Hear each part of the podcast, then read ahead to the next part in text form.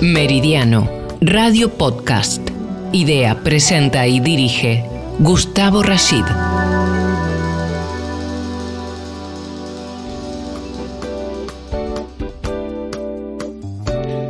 ¿Cómo les va? Aquí un nuevo programa de Meridiano junto al ingeniero Javier Pascual, a quien saludamos. Javier, buenas tardes. Buenas tardes, ¿qué tal Gustavo?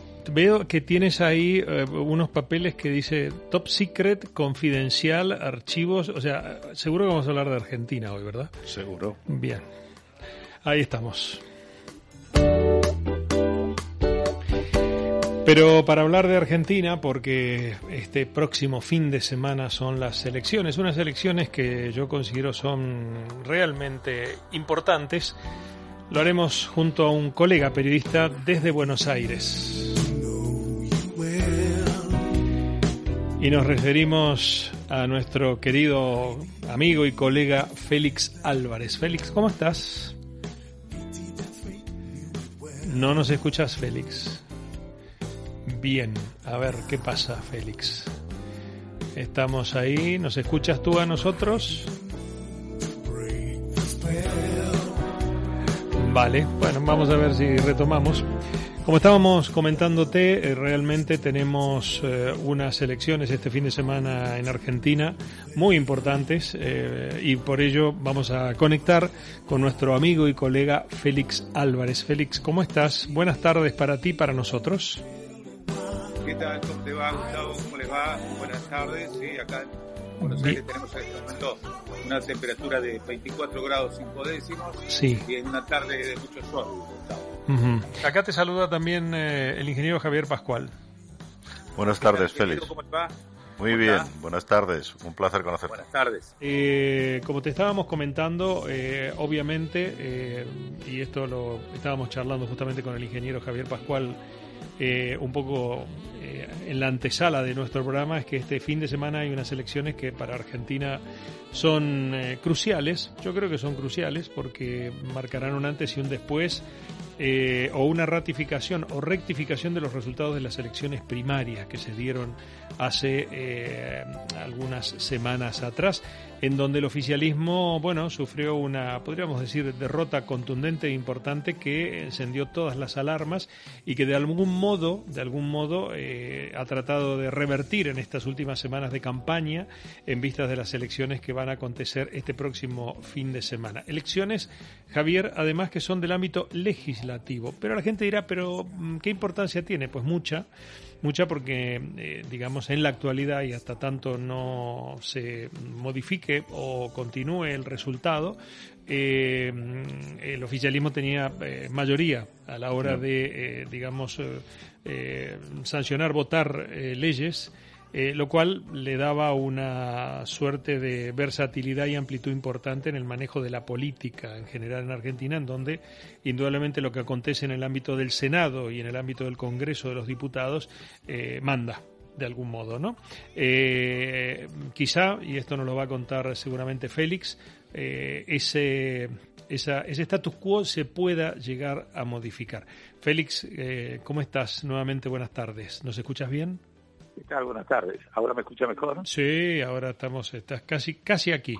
Eh, bueno, eh, te contaba eh, justamente al comienzo del programa y le contábamos a la audiencia que estábamos eh, preocupados y, por supuesto, asombrados por el status quo y la situación de estos últimos días en Argentina eh, y dijimos, bueno, nada mejor que poder compartir un programa con Félix para que nos cuentes y nos hagas eh, inicialmente una foto de lo que está pasando.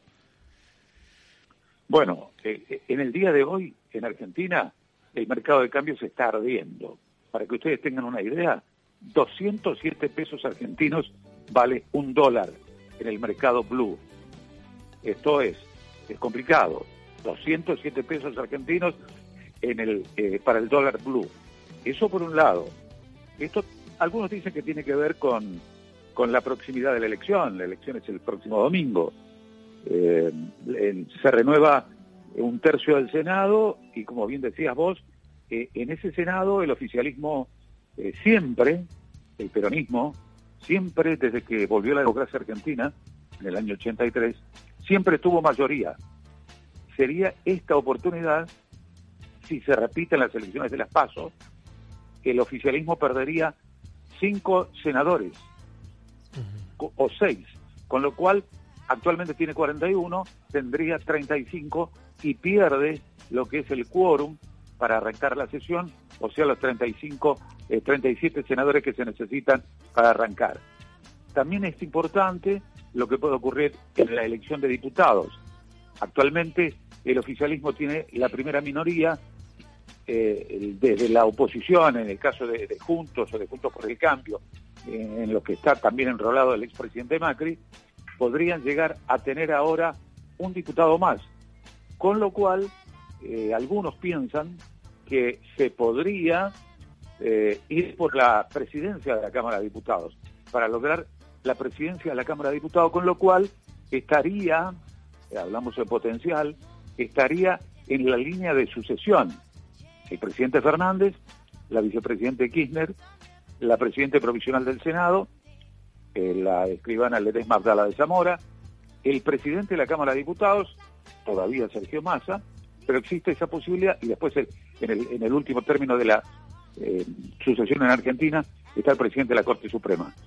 Podría darse que si es que, junto por el cambio, la oposición logra un diputado más, ellos vayan por la presidencia de la Cámara.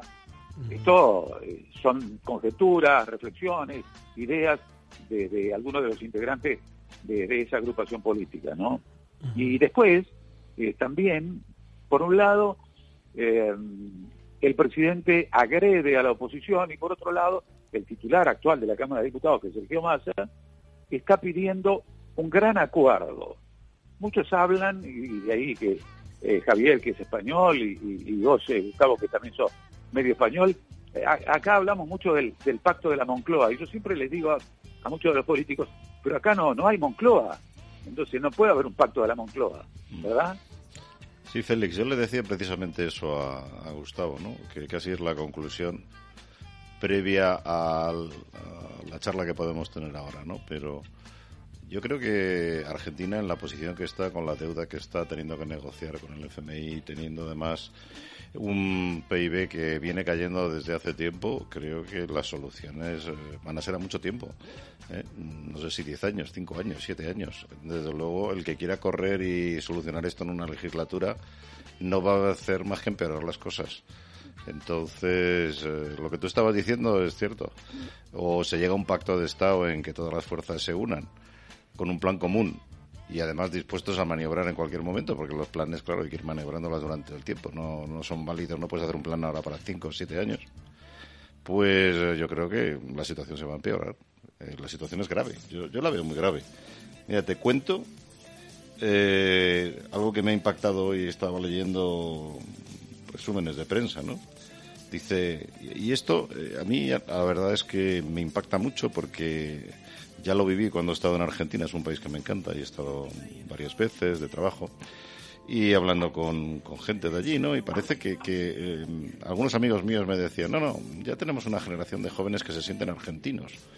Pero fíjate, hay una encuesta que dice aquí que el 70% de los jóvenes argentinos le gustaría vivir en otro país según una encuesta. De la proyección de la encuesta total del país surge que 18,8 millones de personas residentes en Argentina son pobres, es decir, sus ingresos son insuficientes para hacer frente a los gastos básicos.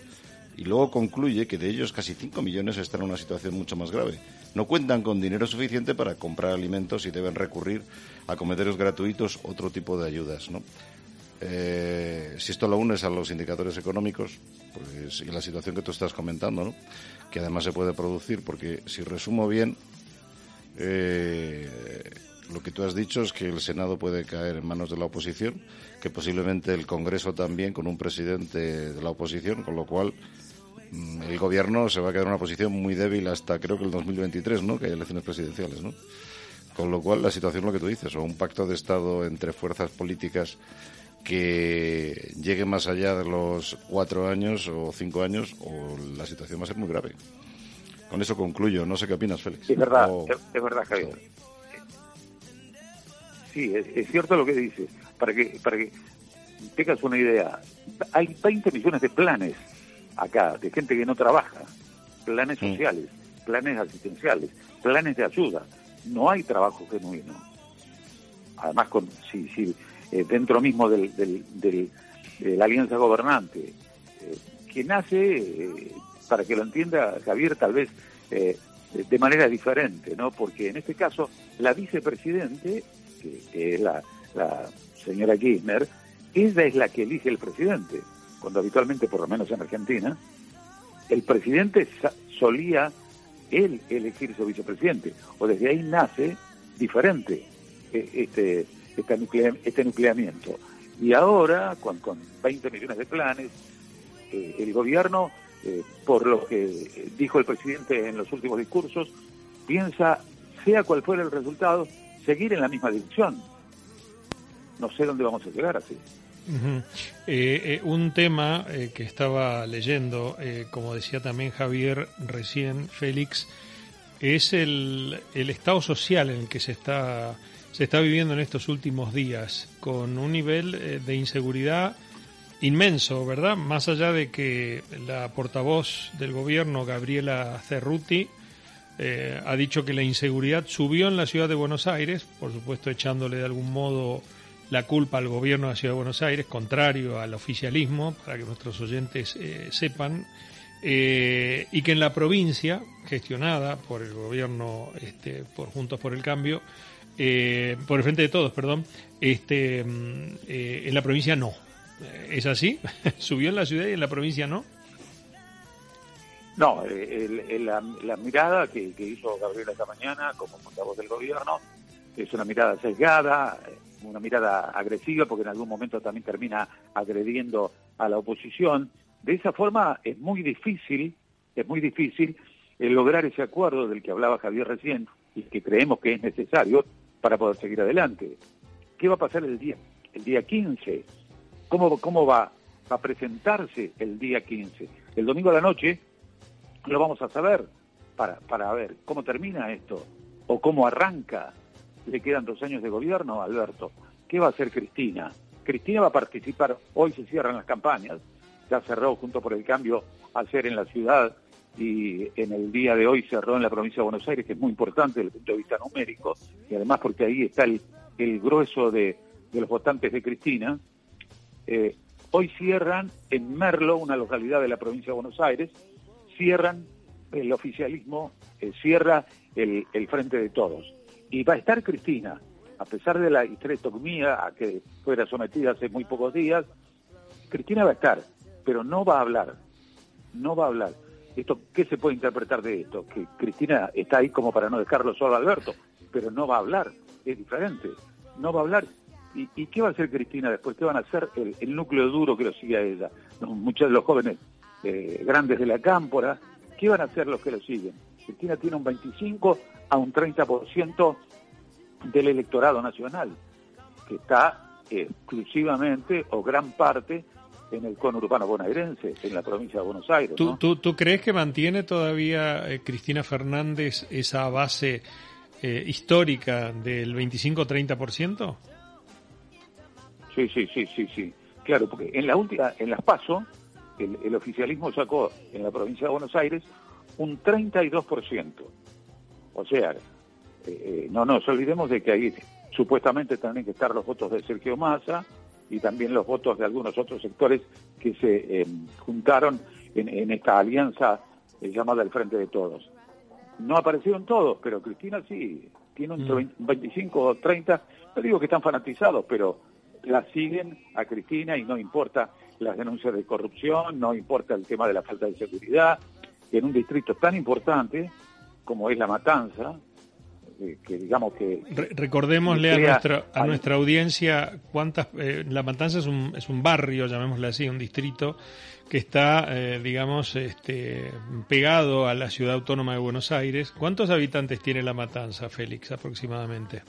Y tiene eh, aproximadamente dos millones y medio de habitantes. Un barrio. La, provincia... La, provincia de Buenos Aires es tan grande como España, ¿no? Y La Matanza es un territorio muy importante eh, del núcleo duro del, peronismo. Para que ustedes tengan una idea de lo que es la matanza, eh, digo, eh, desde que volvió la democracia en Argentina, en el 83, nunca gobernó otro partido que no sea el peronismo en la matanza, nunca.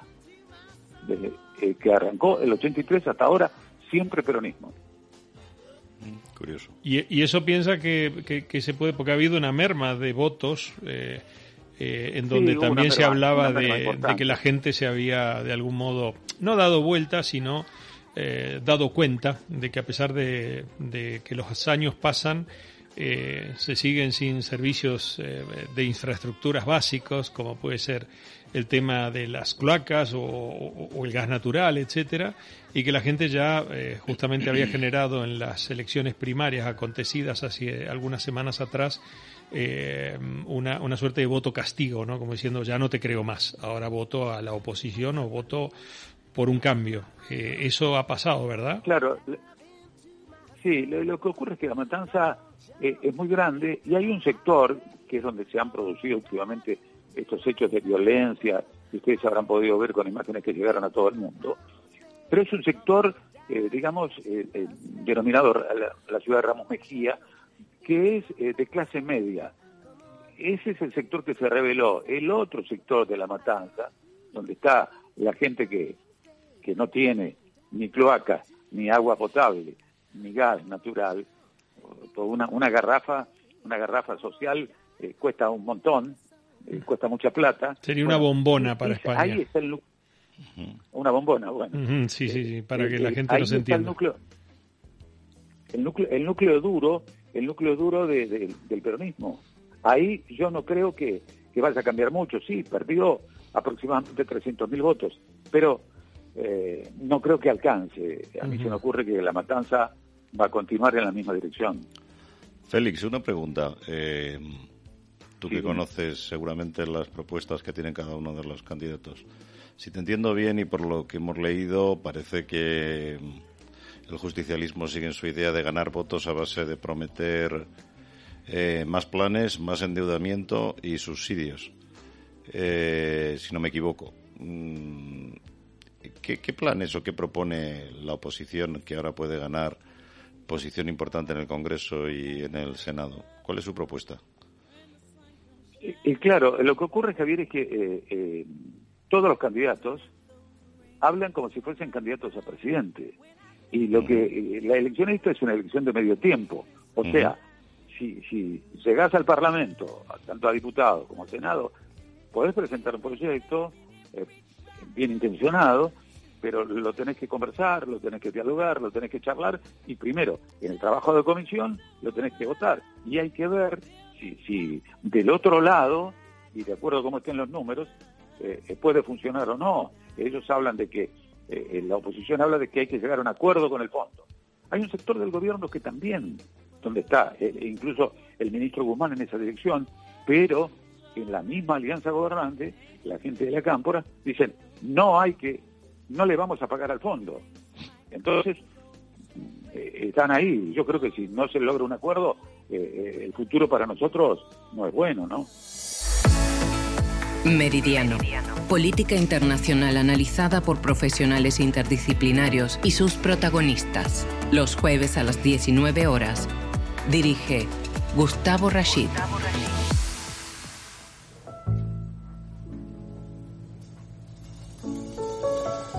Segundo bloque con música un poco más tranquila para quitarle hierro a lo que está aconteciendo. Eh, vuelvo a eh, comentar, eh, Javier y Félix, que estás allá en Buenos Aires, lo que la gente mm, siempre nos pregunta, y nos sigue preguntando ¿no? en la calle, pero ¿cómo puede ser que Argentina esté como esté? Que esté transitando lo que está transitando. ¿Qué ha pasado? ya se lo puede considerar en algunos sectores un narcoestado. En fin, son preguntas de la calle, de la gente. Esto no, no, no es que nosotros las formulemos, eh, y es bueno tenerlo a Félix para poder eh, un poco también responder a eso, ¿no? Es decir, la primera sería eso, es decir, ¿por qué Argentina está como está? Es una deuda, es una deuda que tiene toda la dirigencia política de todos los sectores, desde el 83 para ahora, hasta ahora. Eh, hay quienes dicen que al peronismo le conviene de que haya pobres, los quieren tanto que los están multiplicando, dicen irónicamente algunos, los quieren tanto a los pobres que los están multiplicando. Eh, no hay explicación. Acá tenemos de todo. Hay una mala administración, hay mucha corrupción, a pesar de que ellos dicen eh, lo contrario, no lo quieren admitir. Eh, se decía, por ejemplo, a, manera jocosa, eh, para, para el ingeniero, que en el gobierno anterior había un funcionario que acá en Argentina le llamaban teléfono celular. Si vos no pones el 15, antes no podías conversar con él. ¿Se entiende lo que 15% de, de coima. ay, ay, ay pero solamente, eh, Gustavo, Javier, eh, ese 15 era para conversar. Si podíamos hacer la obra, era otra historia. Ya. ¿Me entiendes, Javier? Te entiendo. Lástima que, mejor dicho, que las oyentes no pueden ver las caras que ponemos aquí, por supuesto, eh, en donde por supuesto nadie se asusta, pero que es una constante, ¿no? Argentina ha perdido grandes posibilidades de grandes emprendimientos, de grandes inversiones, por supuesto, eh, siempre de alguna manera signadas eh, en su éxito a la ideología gobernante de turno. ¿no? Eh, ahí leo, y no sé si es verdad, de la charla del día de la fecha entre el presidente y Vladimir Putin para generar una alianza estratégica. ¿Esta es noticia es cierta, Félix? Sí, es verdad, es verdad. Yo también la, la leí, además tengo un, amigo que, que, está muy cercano a la embajada rusa y me, contaba de esa conversación. ¿Y qué detalles, eh, eh, qué detalles han trascendido o se han filtrado con respecto a esa? No, no, no, que, que, quedó en eso, quedó en eso. Eh, ellos tienen una buena relación, no, no, no nos olvidemos que con el tema de las de las vacunas, la, la primera vacuna que nosotros tuvimos acá, a pesar de que la gente pedía la Pfizer, fue la vacuna rusa. Eso hablaba de un compromiso de Cristina con, con, con Putin, o, de Putin con Cristina. Eh, quedó, por ahora, lo que se conoce es eso, esta conversación que, han mantenido el, presidente Fernández con el presidente Putin. Ahora, eh, ustedes habrán visto en el G20 la actuación del presidente Fernández. buscó por todos los medios de, una foto con, Biden, así como al pasar en una charla de, de 40 segundos, no sé, y después vienen acá y dicen otra cosa, o buscan alianzas con, con Putin, o, no o no censuran lo que ocurrió en Nicaragua con estas elecciones de Daniel Ortega. Eh, eh, es ambigua la posición del gobierno argentino. Mm. ¿Cuál piensas que, que va a ser en base a los resultados que previsiblemente algunos están ya diagnosticando, como diciendo esto, e, esto le va a pasar casi más que, más que como un dato matemático, estadístico, una enfermedad, eh, que esperemos todos que por supuesto sea leve para el bien de los argentinos. Eh, ¿Qué pensás que va a pasar en cuanto a, a, ese, a ese, digamos, dos aspectos? a nivel interior, que es muy importante, porque Argentina tiene, a pesar de ser un país inmenso y con una dispersión poblacional perdón, eh, muy importante, eh, tiene su complejidad a nivel interior, con ciertos centros de poder eh, realmente con, una gran cantidad de habitantes, como puede ser Rosario, Córdoba, eh, Buenos Aires, el conurbano bonaerense, y qué es lo que va a pasar en el ámbito internacional, o sea, hacia dónde va, porque hoy el añamiento de Argentina eh, claramente está con Venezuela, Nicaragua, Cuba, Rusia, China, etcétera. ¿cuál, ¿Cuál es tu visión desde el punto de vista del análisis periodístico, Félix? Yo creo, yo creo que, va a continuar en la misma dirección. Mm. Yo creo que va a continuar en la misma dirección. el presidente Fernández eh, está prácticamente rodeado eh, porque, según dicen, después del día 14, o sea, después del resultado de la elección, se van a le van a cambiar algunos ministros. Digo, le van a cambiar porque eh, evidentemente Cristina ejerce influencia ejerce influencia. Entonces, vamos a continuar en la misma dirección. ¿A dónde llegaremos? Bueno, algunos dicen, no, Argentina eh, va camino de Venezuela. Los venezolanos que, que, están acá en Argentina, eh, con los cuales converso, me dicen, nosotros eh, decíamos lo mismo que dicen ustedes ahora.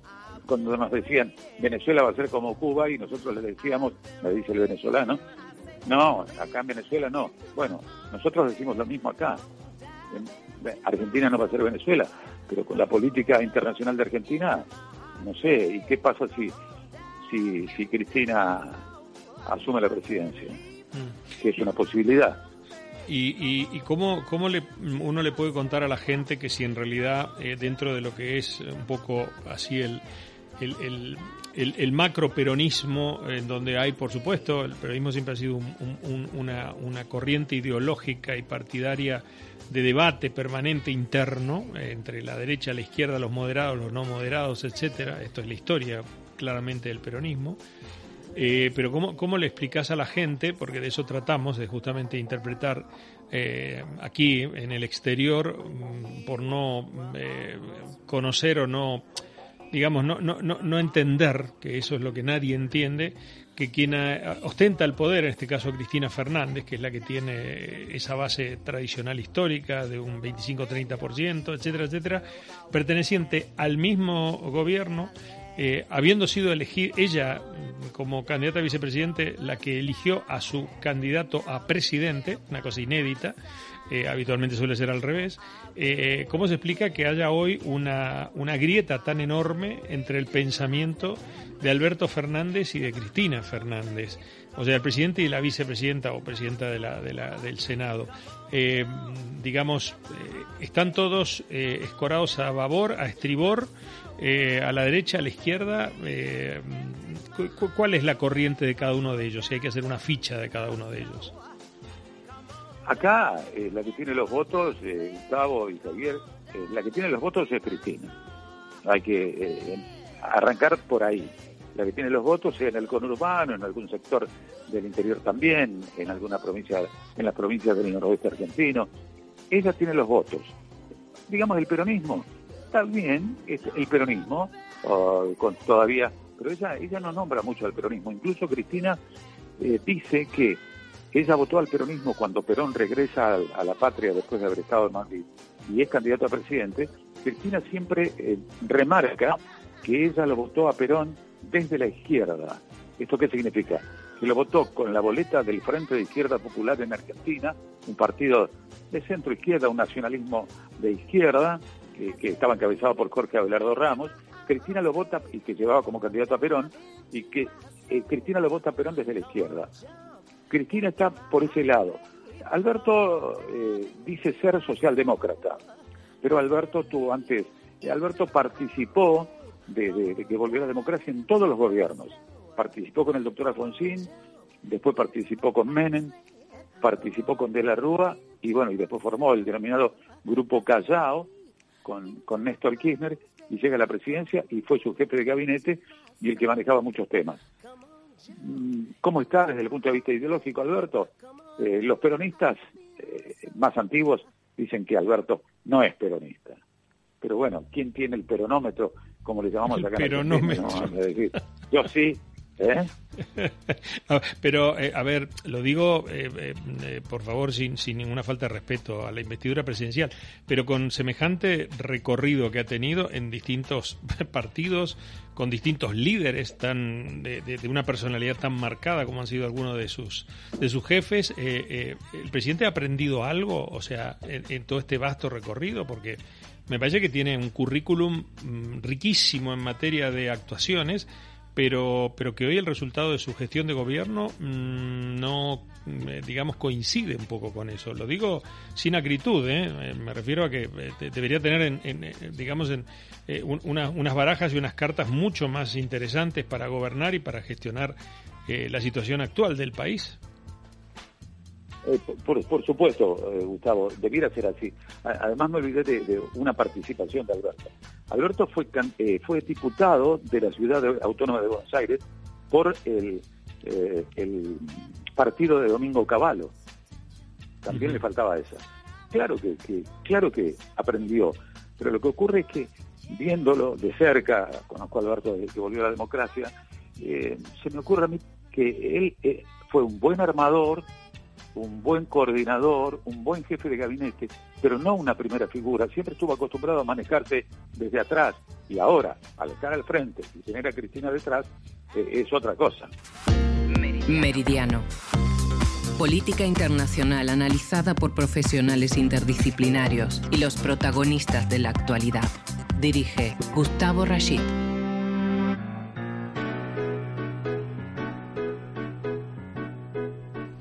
Acá dice gente de la producción del programa que está en el estudio, que por supuesto no participa en el micrófono, el, el peronismo es una cosa curiosa. Eh, eh, la verdad que no tengo menos que, A ver, Javier, ¿tú qué opinas de esto que dice aquí gente de la producción? ¿Por qué piensas que puede decir que el peronismo es una cosa curiosa? Hombre, es curioso por lo que estaba explicando Félix antes, ¿no? Es...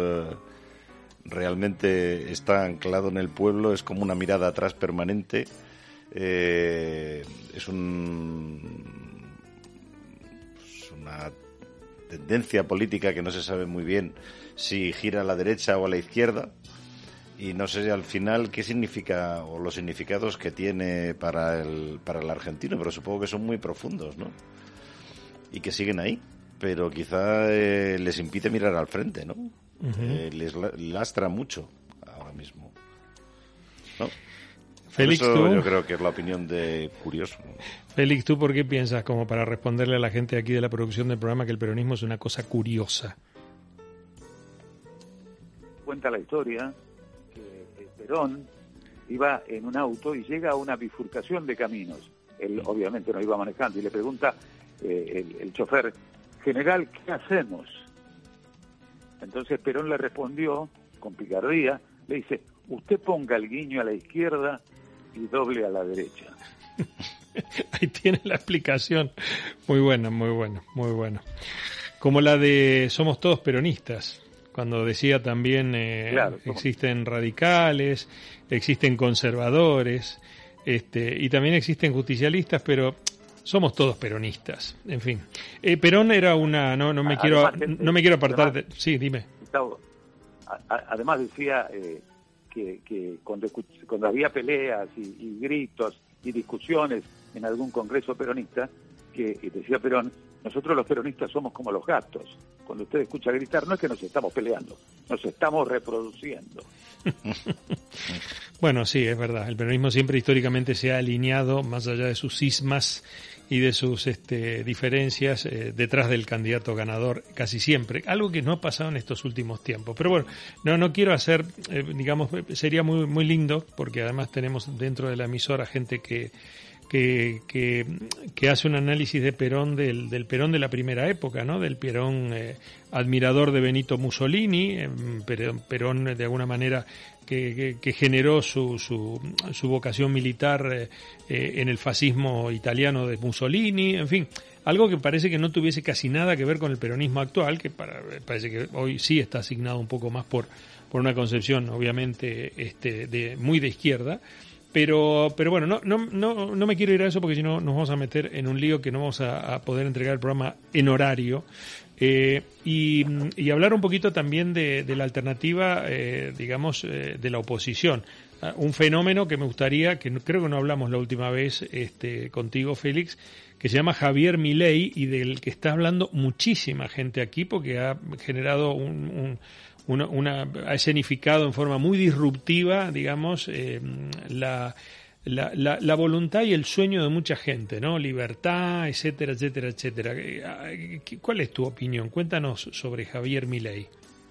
Bueno, Javier, Javier, es, Javier Milei es un economista de 50 años eh, que no, no, no participaba en política y comenzó con apariciones televisivas, comenzó con un discurso para algunos duro y él habla de la casta política, de la casta política. Mm engloba a todos ahí, hace alguna salvedad por ahí de que no todos son iguales, pero habla de la casta política y eh, con ese discurso ha captado mucha gente. Para que ustedes se den una idea, él no tiene una estructura, no tiene un partido, o no tenía un partido cuando arrancó, y arranca fundamentalmente en la ciudad autónoma de Buenos Aires. Acá logra, en la elección de las PASO, Javier Milei, que tiene un discurso duro, repito, contra la casta política que tiene privilegios, remarca él, dijo que él no va a cobrar el sueldo, que los va a donar. Bueno, los de la izquierda dicen que cobran igual que un maestro y no es cierto, cobran igual que todos, pero eh, eso es, otra historia. Y lo de Javier eh, hizo un cierre en, un local que, en un lugar que se llama el Parque de Sama, que vos Gustavo debés conocer. Eh, hizo un cierre hace el fin de semana pasado con muchísima gente, con muchísima gente. Y se espera para este para esta elección de, medio tiempo que Javier Javier Milei pueda conquistar sin estructura, eh, repito, sin estructura, eh, pueda conquistar seguro dos diputados nacionales, dos diputados nacionales de los 13 que, que renuevan en la ciudad autónoma de Buenos Aires, dos diputados y algunos hablan hasta de un tercer diputado. Un raro fenómeno el de Javier Milei. Hablando con él este fin de semana, preguntándole respecto de la acreditación y, el lugar. Para que, te des una idea, Gustavo, y, al ingeniero también, eh, va a ser el búnker de Javier, va a ser en el Luna Park. Sí, sí, un, estadio histórico, un estadio histórico donde, bueno, la, cuna del boxeo eh, mm, profesional en la República Argentina, para que los oyentes lo sepan, y bueno, también de muchos espectáculos. Bueno, él va a ser el, el, el, búnker ahí. A partir de las 3 de la tarde, uno después de la elección, puede ya periodísticamente encontrarlo a Miley ahí. Después, en, aparte de Miley, en, la provincia de Buenos Aires eh, hay eh, la misma la misma fuerza, Avanza Libertad se llama, está el economista José Luis Espert, que también está midiendo muy bien y, el crecimiento de, estas, de estos dos exponentes, tanto de Milei como de Esper, hablan de, una mala de un mal funcionamiento de, la dirigencia actual. Ellos despotrican contra Milei, pero Milei crece en virtud de lo que ellos no hacen bien. ¿Se, entiende lo que quiero decir? Sí. ¿Y, algún alineamiento de última hora, eh, Félix, eh, que se decía que de alguna manera Macri se había eh, unido a Milei, pero que también decían que no? O sea, que, que, ¿cómo, está este cierre de, última hora? Milei, explicó que en la charla con Macri, él fue en su carácter de economista y que fue antes de las PASO y que no tiene nada que ver ahora, que en algunas cosas coinciden y en otras no, y que él fue en su carácter de economista, no de candidato. Eso es lo que dice mi ley.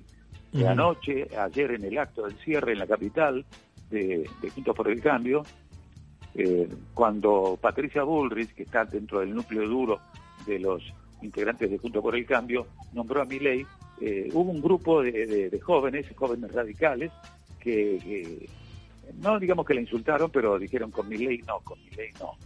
Pero bueno, esto yo entiendo que se inscribe dentro de la, de la pelea por un diputado más o un diputado menos.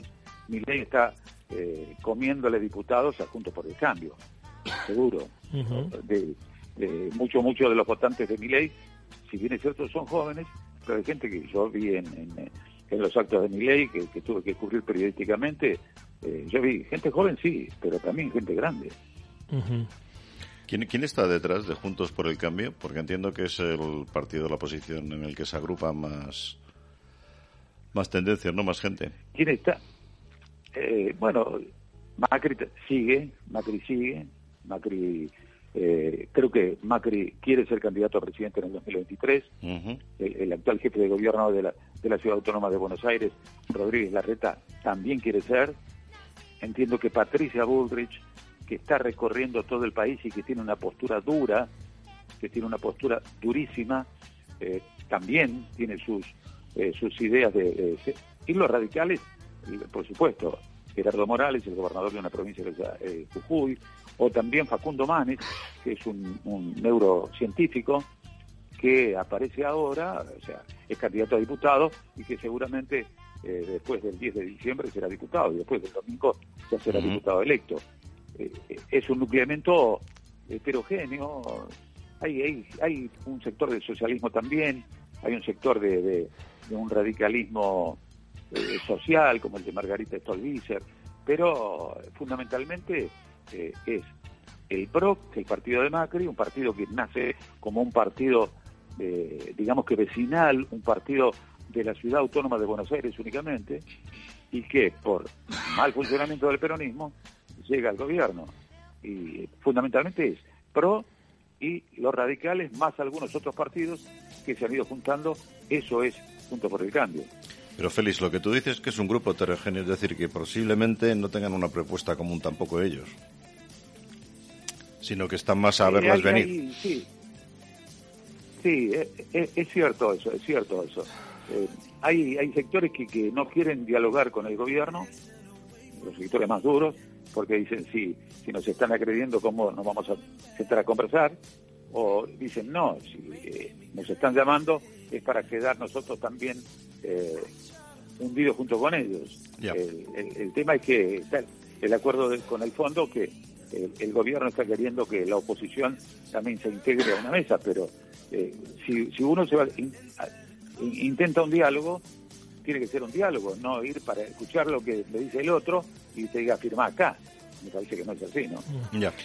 Eh, ¿Piensas que el día después es eh, un punto de inflexión en donde habrá eh, mm, ganadores y perdedores, vencedores y vencidos, pero que de alguna manera premiará la cordura, todos se encaminarán detrás de una solución para la situación actual de la República Argentina, donde mm, la situación social es compleja, donde el aspecto económico financiero es complejo, donde la inseguridad es compleja, eh, o, se va a profundizar mucho más la grieta eh, actual, no solamente dentro del, del, oficialismo, sino también para con los otros partidos, ¿no? Hay, ¿Las diferencias son insalvables ya?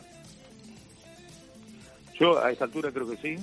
Además no nos olvidemos de que en la zona sur de, Argentina, en la Patagonia, está el problema de los mapuches, que también hay que prestarle mucha atención. Hay que prestarle mucha atención, primero porque los mapuches no son originarios de Argentina, son eh, pueblos originarios de, Chile, que vienen a Argentina hace muchísimo tiempo y, pelean y sojuzgan a quienes habitaban en la Patagonia Argentina, los patagones o los tehuelches cuando nosotros en Argentina éramos chicos había una, una historieta, un dibujo, eh, en ese momento obviamente no, había la televisión ni nada, y, de qué origen era eh, Patoruzú, eh, Gustavo. Pues Era un pueblo originario, un tehuelche. Mm. Era, tehuelche. Mm. no, estaban los mapuches ahí pero este es un tema de los mapuches que hay que prestarle también atención. Yo creo que, volviendo a, tu pregunta, eh, sí, esto se va a profundizar. No creo que, la oposición quiera sentarse a... Porque el, eh, el gobierno, por momentos, algunos dicen, sí, conversemos y por ahí sale otro por otro lado, por ahí es una táctica, ¿no? el, el, policía bueno y el policía malo. Yo creo que no, que no va a haber, por más que ellos digan que sí, conociéndolos bien de cerca, como lo conocemos, vos Gustavo, lo conozco yo, eh, a mí se me ocurre que esto no se va a dar.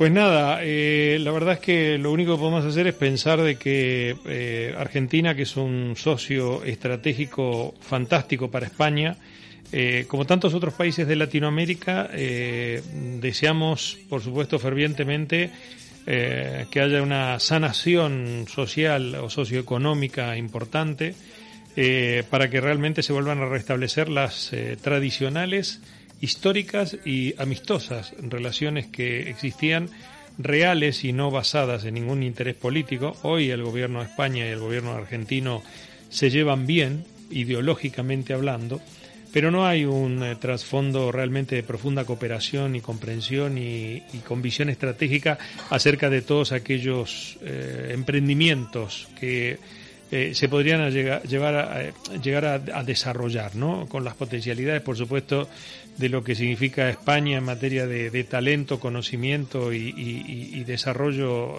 innovador, y por supuesto con las potencialidades de Argentina y también con, eh, digamos, los recursos que tiene Argentina para poder desarrollar todas estas, estas potencialidades.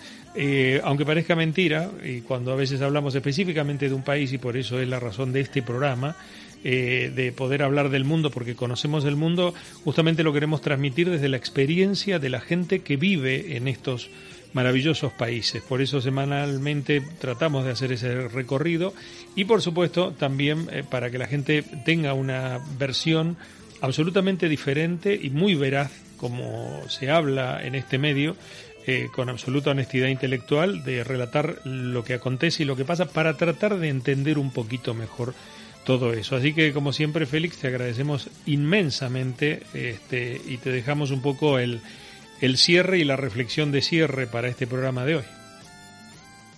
No, yo les agradezco mucho. acerca de lo que vos decías, eh, Gustavo, ¿no? Por ahí eh, el informe que ustedes escuchan es diferente del que pueden escuchar en otros medios de comunicación. Yo tengo una experiencia de muchos años de conocer muy de cerca a todos, de tener trato con todos, pero un trato de, todos los días, un trato eh, cordial. Ayer, por ejemplo, eh, para, para nombrarte uno, eh, cuando, cuando fuimos a, cubrir el acto de, de, Junto por el Cambio, me encontré con Enrique Cotti Nosiglia. para, la, para la audiencia de España, Nosiglia fue ministro del Interior de, del presidente Alfonsín, un hombre muy ligado a la coordinadora radical, un grupo de jóvenes parecido a la cámpora, parecido a la cámpora. Eh, o sea que eh, eh, te decía lo del informe, ¿no? Tal vez sea un poco duro el informe que yo le pueda dar, pero está hecho con, con, con absoluta con la absoluta certeza de que de que estamos cerca de la verdad. No soy el dueño de la verdad, ni, creo que nadie sea el dueño de la verdad, pero los conozco a todos muy de cerca y eso me permite tener alguna opinión diferente de lo que puedan escuchar. Con honestidad intelectual, como hablamos en este programa y por eso estás y eres un, un, colaborador permanente, Félix, con lo cual te agradecemos y bueno, dejar eh, de alguna manera esto para la próxima semana que ya hablaremos y haremos los análisis pertinentes. Gracias, Félix, muchas gracias. Bueno, gracias y un saludo a Javier y a la audiencia. Muchas gracias, Félix. Un saludo. Gracias.